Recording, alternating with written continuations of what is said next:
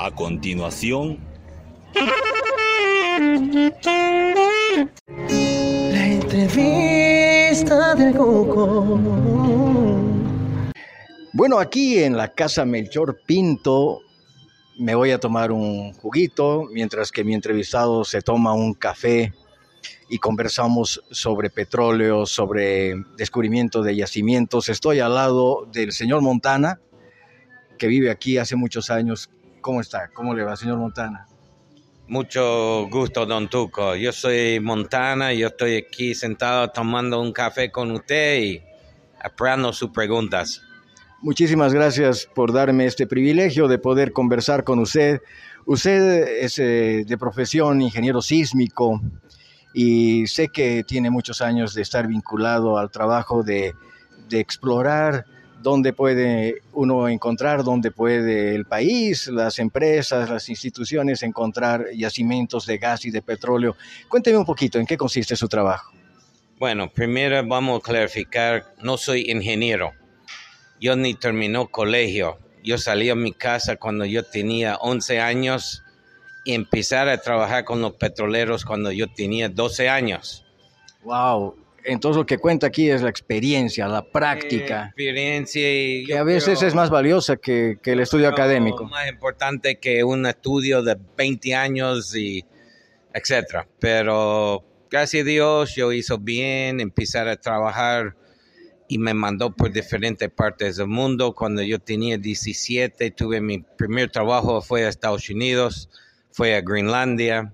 De Groenlandia me mandó a África, estaba cinco años en África trabajando en Gabón, Congo, Camerún, Zaire, Nigeria, Ghana, varios otros países. De ahí empezar a trabajar en Asia, Malaysia, Indonesia, Papua New Guinea, Burma, Nepal, India, Bangladesh y última fue en, en Pakistán, donde estamos trabajando bien cuando fue secuestrado por un grupo de locos.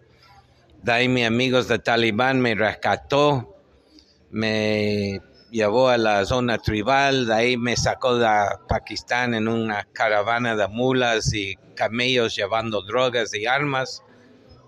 Y de ahí me llegó a la embajada en Afganistán y estaba buscando pasaje para regresar a mi casa en Tailandia. No pude encontrar pasaje, me mandó a- en un avión militar. Yo llegó a Amsterdam, de ahí empezar a buscar pasaje por Tailandia cuando encontré un pasaje barato para ir a Estados Unidos. Decidí, voy a Estados Unidos a visitar a mi mamá. Llegó a la casa de mi mamá y justo sonó el teléfono y fue un amigo con quien trabajó en África. Y justo él estaba aquí en Bolivia trabajando y me dijo, Brent, mira, aquí tenemos dos años de trabajo, pero tenemos muchos problemas con la parte de perforación. ¿Qué está haciendo? Y dijo, bueno, creo que estoy yendo a Bolivia, mandar mi pasaje. Me mandó pasaje y aquí 32 años después yo sigo aquí. ¡Wow! ¡Qué impresionante lo que me acaba de contar, señor Montana! Ha recorrido buena parte del mundo, ¿no? Y, y siempre ligado al área petrolera. Sí, hasta el momento tuve la suerte de trabajar en 67 países, todos diferentes partes del mundo. Viajó mucho, conoce más de 150 países, pero no hay ningún país como Bolivia. ¡Wow! ¡Qué lindo! ¿Por qué? Es un paraíso, tiene todo aquí. A ver, descríbame eso. ¿Qué quiere decir es un paraíso? Bueno, aquí nadie debe estar con hambre, se sale de su casa y se saca del mismo árbol enfrente de su casa la comida por el día.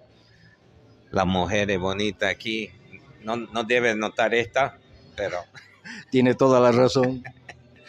Señor Montana, y dígame usted, ha estado trabajando en Bolivia en el área petrolera. ¿Qué es lo que ha hecho? Lo más notable que ha hecho aquí. No, en verdad hicimos mucho trabajo en diferentes partes, en, la- en el sur, en el Chaco, en Tarija, en el Beni, ah, por, por Oruro, por Potosí, hicimos trabajos también. ah, ¿En qué han consistido sus trabajos? Cuénteme un poquito. Bueno, nosotros estamos responsables por la primera parte de petróleo, es buscar dónde hay. Y nosotros hacemos mapas de subsuelos y en estas mapas puede definimos dónde hay las formaciones que son más probables que tienen petróleo. Y mm, ha estado eh, involucrado, creo, me contaba usted, en el descubrimiento de, de, de algunos pozos muy importantes. Bueno, en el campo de Margarita, el campo de San Alberto, de Sábalos 5, toda esta, esta zona fue nosotros que hicimos toda la exploración en la primera parte de los noventas. Entonces, gracias a Dios por esos resultados, ellos empezaron a encontrar más gas y todo en esta, esta parte de Bolivia. ¿Hay actualmente algún nuevo trabajo? ¿Está usted involucrado en algo que tenga que ver con exploración? Mire, disculpe, en este momento la parte de exploración sale muy político ahora y mejor ni hablamos de esto. ¿Hace cuántos años del último trabajo de, de, de estudiar el suelo aquí en Bolivia? Bueno, está realmente está haciendo trabajos ahora mismo en Bolivia por exploración y continuamente por los últimos 15 años, más de 15 años, estaba trabajando, trabajando, trabajando, pero no tuve ningún descubrimiento, etcétera, pero no es porque no hay, es porque está perforando mal, no está perforando donde debe perforar. ¿Cómo debemos hacer los bolivianos para explorar donde, donde debemos hacerlo y donde vamos a encontrar yacimientos? Tampoco es mejor ni hablamos de esto en este momento porque ese tema es muy político. Caramba, pero bueno, de haber hay. ¿Usted cree que hay y que hay mucho? Hay todavía, hay mucho todavía. La cosa es tiene que hacer un buen estudio y un buena interpretaciones también de estos mismos estudios y, y da y perforar. No es que va a perforar donde tú quieres y sale petróleo, no es así. ¿Y es muy caro eh, hacer estos estudios? Mire, es, por usted y yo sí es caro, pero por una empresa petrolero es un gasto que es muy necesario por hacer, por con, encontrar el petróleo. Y el petróleo que va a dar la empresa la plata por pagar más estudios y más exploraciones, etcétera. Más o menos eh, en un promedio, ¿cuál es la inversión que debe hacer eh, cualquier empresa que quiera emprender, digamos, una exploración seria? En verdad es una pregunta muy variable, puede cambiar, depende de la zona, depende de la... Mucho depende de la, la zona más que todo. Cada zona tiene su costo, tiene sus precios. La más accidentada, la más costosa. Más plano, más barato. ¿En Bolivia se necesita mucho dinero o se cree que por el tipo de suelo, de lugares, eh, las inversiones puede que no sean tan, tan caras? No, aquí, lastimamente, aquí en Bolivia la exploración es un lugar donde está más caro por hacer, por el tema de la terreno, la accidental, las montañas. Un gran parte del petróleo que existe en Bolivia todavía está en las montañas. Entonces tiene que entrar las montañas para ver dónde está escondido de esos bolsillos de petróleo y gas. ¿Qué le hace pensar que, que, hay harto petróleo y gas todavía en Bolivia si no se han hecho las exploraciones?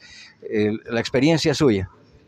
Sí, hay mucho todavía. Solo tiene que hacer como tiene que hacer y, y basta la mierda. Señor Montana, no, hablar con usted, súper interesante. No muy bien, no, muy bien. Eh, señor Montana. No, no, tranquilo, está bien, todo está bien. Eh, dígame, de todos estos países en los que a usted le ha tocado trabajar, 67 creo me dijo, además de Bolivia, ¿cuál ha sido otro lugar del que se ha enamorado? Bolivia nomás. En verdad, cada país donde yo va, yo encontrar cosas bonitas, gente buenas, cosas que me gusta y siempre, ah, cómo es por vivir aquí, etcétera, etcétera. Pero en verdad, mi corazón está aquí en Santa Cruz. aquí echó raíces, tiene familia. Sí, mi señora es boliviana y todos mis hijos nació aquí, entonces todos mis hijos son gringo cambacoyas, entonces está todo bien. Gringo Cambacoya, qué bonito. Señor Montana, dígame su nombre que, que está escondido detrás de señor Montana, ¿puede ser? Mi nombre es Brent Ross. Excelente, qué, qué interesante hablar con usted. Le agradezco muchísimo estar en la entrevista del Tuco. Gracias, don Tuco, fue un gran gusto conocerte y suerte en todo. Suerte, señor Montana, y que encontremos eh, mucho petróleo, que, que Bolivia Bolivia necesitas. totalmente. Gracias. Entrevista del Cuco.